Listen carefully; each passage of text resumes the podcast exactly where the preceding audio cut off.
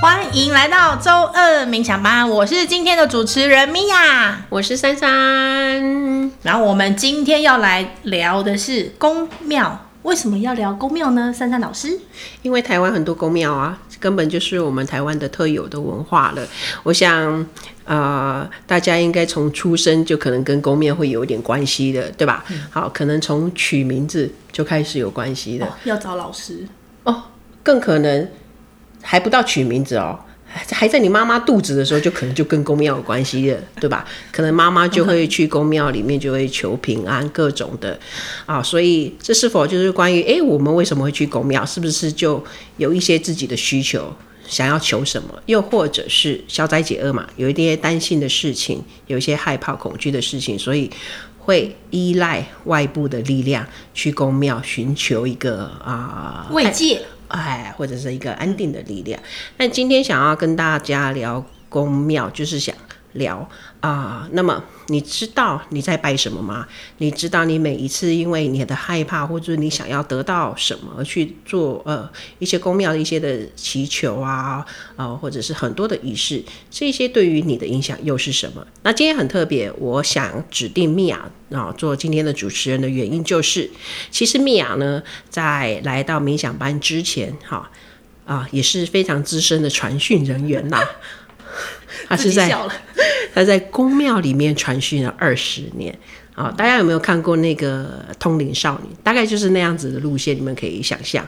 好，那那我们今天就来听听米娅来聊聊看。你们想啊，你们走宫庙再怎么走，应该很难走到一个你自己就是所谓的神职人员吧，所谓的工作人员吧。可是米娅她自己好做了二十年，她为什么会离开呢？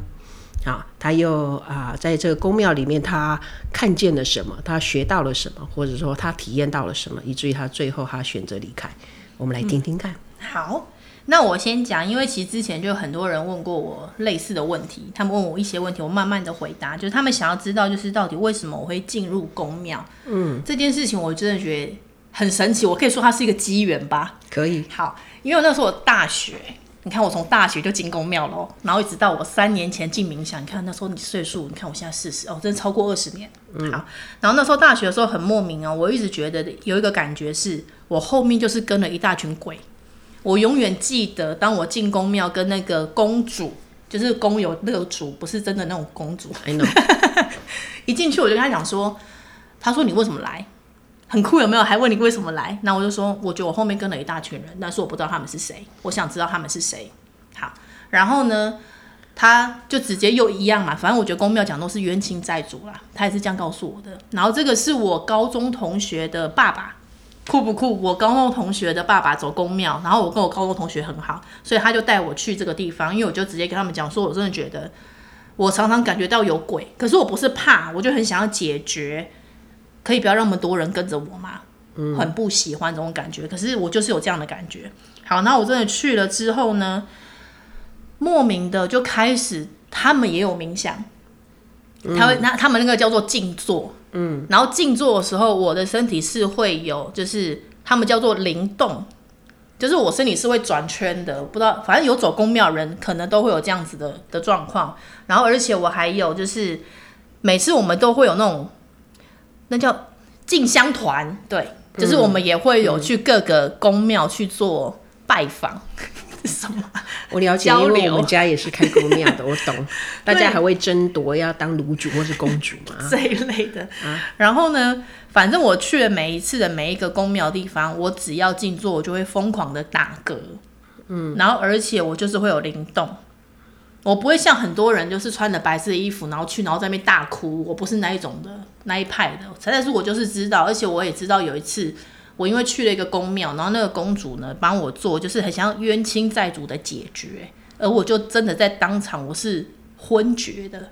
嗯，可是很神奇的事情是，我因为这一次这样，我身体是轻松的。以前我都觉得身上好像扛了很多只鬼。这个感觉，然后但是那一次之后呢，嗯、我身体就轻松，所以其实我对于公庙是深信不疑的。我完全相信。待了二十年嘛，对，而且我就是豆桃。对，因为他就给了我一个职位，而且这个职位就让我觉得，哎，我跟神就是距离比较近，好像也比较厉害。这样。然后我在做的事情就是他们写字，然后只有我看得懂，所以我就负责传讯那一个神明上身之后他想讲的话，这样。哎，你们那边的神明是谁啊？就是三太子。又是他哦，就是太子爷这样子。哦、我驱魔最多的就是三太子跟济公，这两个实在是。对，然后我自己呢，在这二十年里面呢，我的生活并没有因为我走公庙而变得更好，但是一直很惨，然后我就一直很有问题。疑问是，既然我走了这个信仰，为什么我的生活并没有得到改善，而且我的心情也没有变好？而且你还是神职人员呢，你替人家做事呢。然后那时候我就觉得奇怪呢，到底为什么？然后我一直有个疑问是，为什么神明都一直要处罚人？就是我只要没有做什么事情，他就说你安内可以用可以用点点的意思就是被。被欺被呃被处罚的意思，就是神明会处罚你你没有做的事情，然后我就觉得很很疑惑。那时候我真的很不解释，真正的神明会一直想要处罚人吗？只因为我做我说的事情，然后我没有去做到。比如说我许了一个愿，可这个愿也没有达成啊，你懂吗？我很常跟很多很多宫庙许愿，然后甚至我还到泰国的那个四面佛许愿，我的业绩要大好什么的都没有啊。然后，可是又又说了，你许了愿之后，就是要回去常常看看他们，然后要还愿的这件事情。你没有还愿，你就得要就是被处罚。然后我就觉得我一直活在恐惧里面，就是我并没有因为我有这个信仰而得到自由，但是我内心很奇妙，我很一直都知道事情是我想要自由的活着这样。所以我那时候后面，当我从菲律宾，因为我去工作嘛，菲律宾工作那时候。回来的时候，反正我身体也一直都不好，然后反正每一次讲的原因都是啊，因为你的冤亲债主来讨债了。你都做了二十年了，你 还要冤亲债主讨债，真是没完没了啊！真的没完没了哎、欸，所以我真的受够了。然后那时候我一回来，其实我身体是很累，而且我又生病，变成有那个之前我一开始出生的时候是心脏病嘛，然后后来又类风湿，然后类风湿完之后，我真的觉得我真的身心俱疲。然后去了一趟菲律宾跟中国人合作完之后，我真的觉得天哪，我被我被掏空了。然后那时候是因为珊珊，就是珊珊找我聊天什么的，然后莫名的那一天我们就开始就驱魔了。很神奇，那一天我明明我只是去聊天而已，然后莫名的说要冥想啊，要催眠什么的。因为我唯一可以信任的其实就是珊珊，因为之前我试过各种催眠的方式，我就看不到画面，然后我也不信任任何一个人。然后开始催眠完之后就，就诶莫名其妙开始驱魔，而且驱魔的过程里面，我很清楚知道的事情是，我身上的灵体有跟珊珊直接说的是，因为我没有信他信他驱魔，因为他是用耶稣，诶我用耶稣的。对，用耶稣驱魔就是天主教的方式。嗯、他说，因为我不信那一套，所以其实是没用的，他是离不开我的，他是不用离开我的身体的。然后那时候其实我就觉得我有点心累，就是到底我这一招就是 二十几年我到底在干嘛这样，然后就让我自己好累哦。可能在那一天我们驱魔其实去了有哇有七八个小时吧，反正就一整天。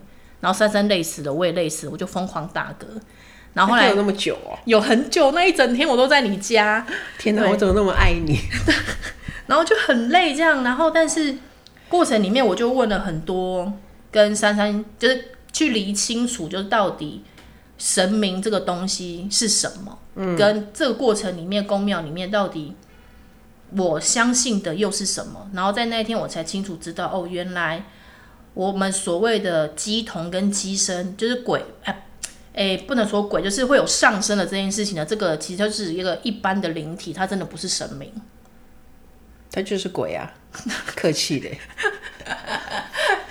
对，所以我觉得这一集我很想让大家可以跟我，因为我那一天就是在就在那一天，我就一念之差的，我就直接呃，不能说一念之差，这是一个负面形容词。我说的是，我就在那一瞬间决定了，我再也不拜拜了，因为拜拜的过程就等于我允许你。寄生在我的身上，并且我也允许把我的力量交给一个我所不知道的灵体。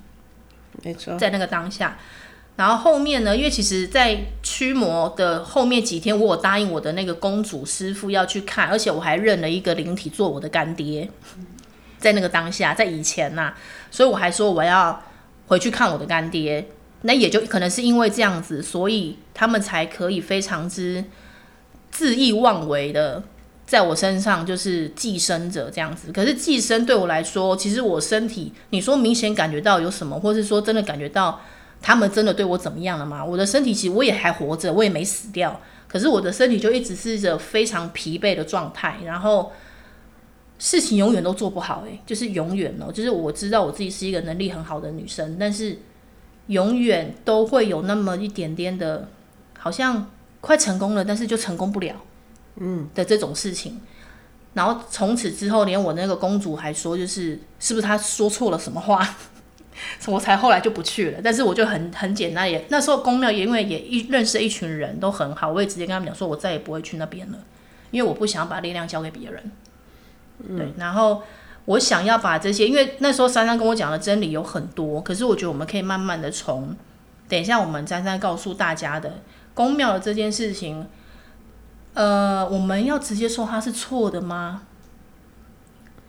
还是它是一个让你失去力量的行为，然后因为这又涉及了很庞大的利益结构。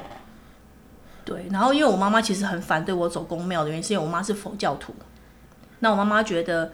宁愿我去大庙拜拜，也不要走小公庙。嗯，我可以理解你妈妈的逻辑，因为小公庙它确实就是邪灵聚集的地方，所以他们一直让我们去磕那种神明的这件事情，其实是假的吗？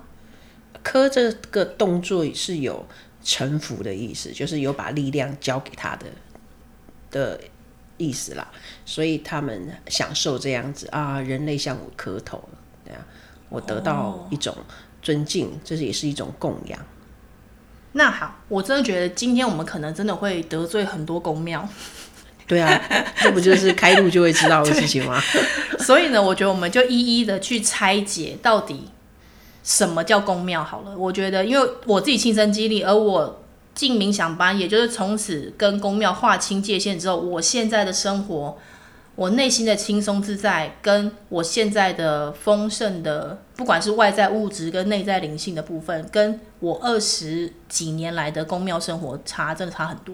所以我觉得我可以，我觉得我扛得起这一次的挑战呐，就是这件事情我担。关于宫庙的人员要来做攻击的这件事情，因为这也不是你担的孩子，就是我可以，就我来录吧，就这件事情。对对对对对。Okay.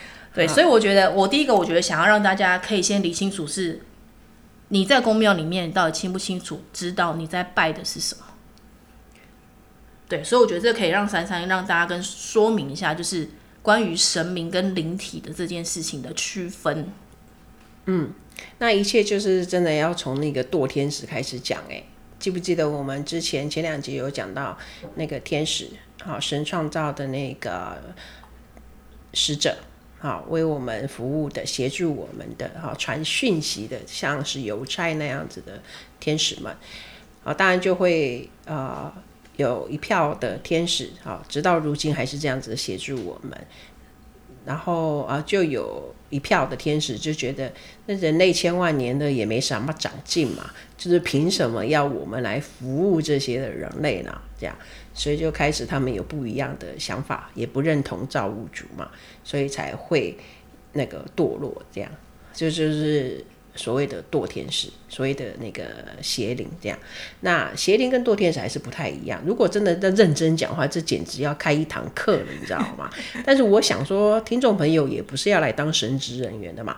我们今天最重要录这一集，就是让大家知道你。我们走宫庙是是一个让自己不断失去力量的一个行为，因为你会不断的强化你的害怕，你怕这个怕那个，所以你要去宫庙求这个求那个，好像你无法靠着你本来就有的特质啊，或者是啊、你心里面的良善，让自己过一个更好的人生。你好像啊、动不动就需要去宫庙消灾解厄啦，或者是啊需要升官、需要加薪、需要。需要有个好的姻缘，你都要去宫庙来做一个交换的动作。啊，哎，可是真的有人因为这样求的事情飞黄腾达。哎，我举一个最有名的例子好了，那个郭台铭跟他的妈祖庙，他算宫庙里面的事情吗？是啊，它是宫庙啊。对。可是就像你一开始，你二十年前，它也是有些让你舒服，让你觉得有效，你才会去当人家的豆桃，当了二十年，不是吗？所以前面一定要有好处的啊。哦，那我可以说，其实这些邪灵也是有法力的，对吗？他们当然有，因为他们本来是天使啊，他们只是堕落了，所以他们的能耐是高过于我们非常多的。哦，所以他让这件事情被完成，就是也就是完成我们的愿望，就是其实要拿到我们的能量，跟我们的力量，能够介入我们的人生。对他们的好处是什么？有呢，他们也是许那个，你可以想象，其实我们的人间跟他们是有点像，就是有组织。哦，有组织。对，所以邪灵也有组织，信他的人越多，他就会是组织里面的那个老大。哦，懂了。所以邪灵是一团一团的。那这些邪灵们，好。这样可能是不是我要问到跟登出有关的？因为这些邪灵们一定是其他的灵体，那灵体不就是我们死掉之后变成灵体，对不对？如果我们死掉，通常都会有光，有天使哈来迎接你哈。那当然，天使在不同的国家里面就可能会认为就是那个国家的神。OK，好，总之就是有较高的良善的灵啊，我们叫他是神好来。接你，可是有一些的灵魂，他没有认知到他已经死亡，或者是他知道他死了，可是他不甘愿，他不想要回去，哦，就变迷路的，或者是滞留的，也就是所谓的佛教会讲的那个啊，其他的无形的众生，众 OK，无形的众，所以他们就会被收买吗？应该是说他们不愿意回。到他们该去的地方，要滞留人间的话，要滞留的话，就一定呃会有帮派的一些的需要，需要投靠，不然你懂了。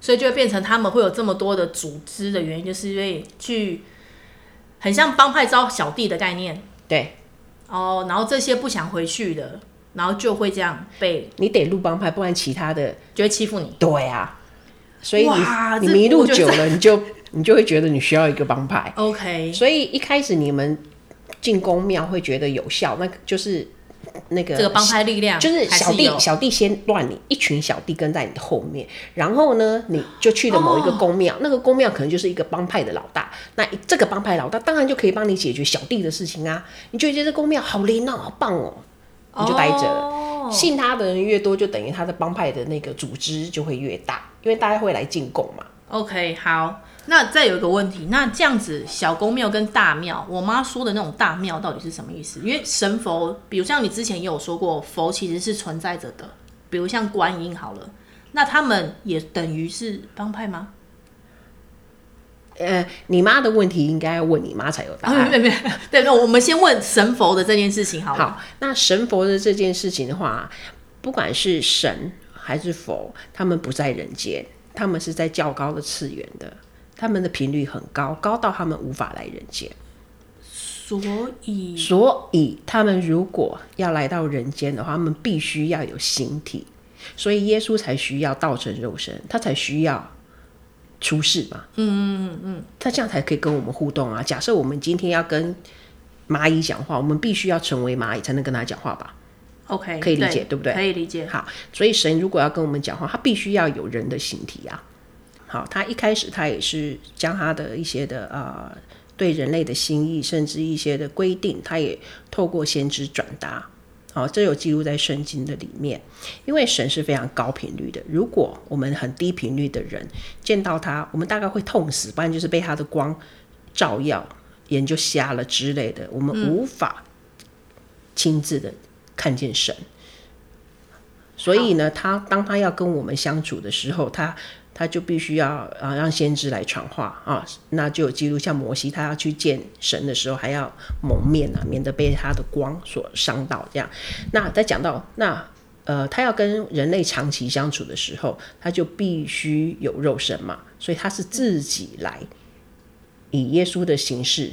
来跟人类相处，所以才会说是圣母感孕，他没有经过亲密关系，没有经过性行为而出生的一个是人又是神的这样子一个存在嘛，也就是基督教讲的三位一体。好，那我们再讲回来，那么呃，那个观音呢，好跟神一样，他们是很高频率的，所以他们不会在人间出现，他们不会用人的方式来跟我们联络。嗯，啊，也就是因为这个关系，所以才会发展成为公庙的文化。因为这边你知道吗？公庙它要收买人心，说它要有信徒可以相信，它一定是有一些是真的，然后有一些再是发展成为是可以操纵人心的嘛。嗯，那真的部分的，这一边呢，就是讲的是神是无法跟人。在同一个空间的，是必须要有肉身的，所以才会啊、哦。那以前有先知，本来就有先知的制度嘛，这制度嘛，所以后面公庙才会说好。那这我们现在那个什么啊、呃，那个鸡童跟那个豆桃就很像他们的先知一样，是来传讯息的。嗯，是从这边，所以有些真的，有些假的。那我们今天就要讲清楚，真的就是神无法跟人在一起，是因为人的频率太低。对，好，那假的是什么？就是，但是呢，他自己他也取消了这个那个呃传讯的这个制度。你是说神本身自己就取消了这个制度？对，他说，如人直接就是可以跟他对话，只是不是用眼睛看见。人在里面，我们有良知，我们灵魂体嘛，嗯、人有灵魂体吗？是那个里面的那个灵，跟他就可以连接。哦，所以他其实根本不需要有灵媒。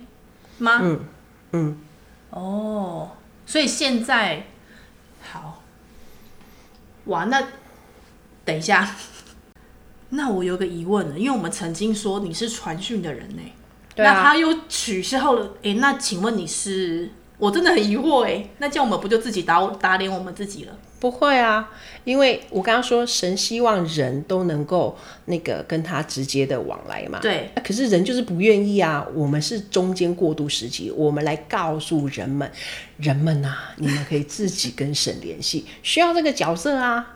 哦，不然人要怎样知道？哦，原来我可以自己跟神联系。啊，现在神职人员都不讲说你们可以直接跟神联系，都说你要来问事。那这件事情到底要如何发生？哦、而且这件事情好像不只有公庙，哎，好像连那种就是教会也是这样，对不对？啊，这教会的事情，我们另外再开一集啊，不然讲到我头会痛了。OK，好好好。而且你可以回想。就是你在冥想班的这三年，我是不是常常都在课堂讲说，你们要回到你们的内在，对，你们自己要认识神，没错，我一再强调，对，而且还叫我们不要问你问题，自己问就好了。对呀、啊，这些都是在怎么样恢复你们的力量。跟外面的公庙不一样，公庙是你把你的力量交出来，你都来去问他，然后他告诉你怎么做，不管是公庙或者是师傅啊，那一些真的是都是你要供养他，然后他还来告诉你人生要怎么走。你这样子怎么会恢复你的力量呢？你怎么会真正花时间去认识神呢？而且还会去问他说：“我工作要找哪一个方位的？” 我真的问过。所以我懂你讲的东西，而且我跟你讲，我们今天时间上面真的很有限，而且其实我问题都还没问完。我觉得我们这可以分成两集，我们我们真的下一次啊，我们再跟大家一起再讨论，就是关于宫庙的事情，因为我觉得这很值得深入探讨。所以下一集就是回答宫庙的各种的问题喽。对，下一次的话，我们要做的事情就是回答各种的问题。那我们今天的宫庙主题呢，就先到这边。我们还有第二次哦，还有第二集。那各位听众啊，如果你们喜欢的话，也请大家到 Apple Podcast 或者是各大平台要帮我们点赞，还要帮我们分享，还要按关注哦，还要按赞哦。然后可以的话呢，就是到遇见三三的粉丝团去帮我们分享，然后留言给我们，我们都会回答给你哦。好，那我们今天先到这边结束喽，拜拜。谢谢大家，拜拜。